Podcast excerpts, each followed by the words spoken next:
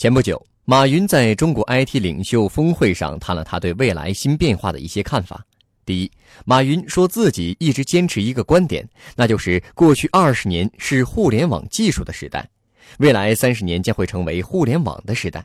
就拿实体经济和虚拟经济这件事情来说，大家现在都说实体经济不好，其实实体经济从来就没有好过，只是活下来的人说好做，死掉的人说难做而已。在美国、欧洲，所有做的不好的企业都在问自己为什么没有拥抱互联网，应该怎么改变。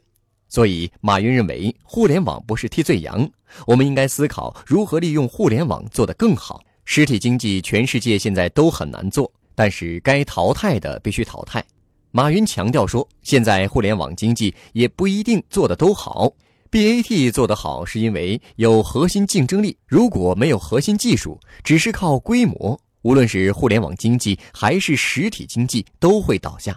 所以，我们不能怪行业，只有怪自己。缺乏技术的行业，未来不可能有利润；没有利润的企业，不可能冒险；不冒险，不可能做出战略；不做出战略，不可能起来。由于各种环境变化，监管也会变。小型企业创新靠产品。中型企业创新靠技术，大型企业创新靠制度。整个国家的发展必须要靠制度的变革。任何一次创新，最后都必须是监管创新、制度创新。马云说：“人算不如天算，天算就是云计算。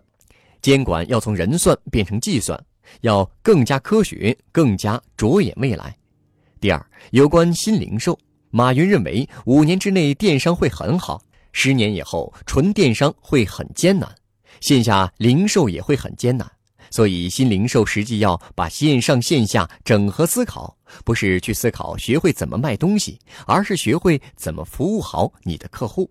比如美国做的不错的传统零售企业，绝大部分都是学会如何去服务好客户，而不是学会卖东西。所以从卖东西走向服务别人，是一个巨大的变革。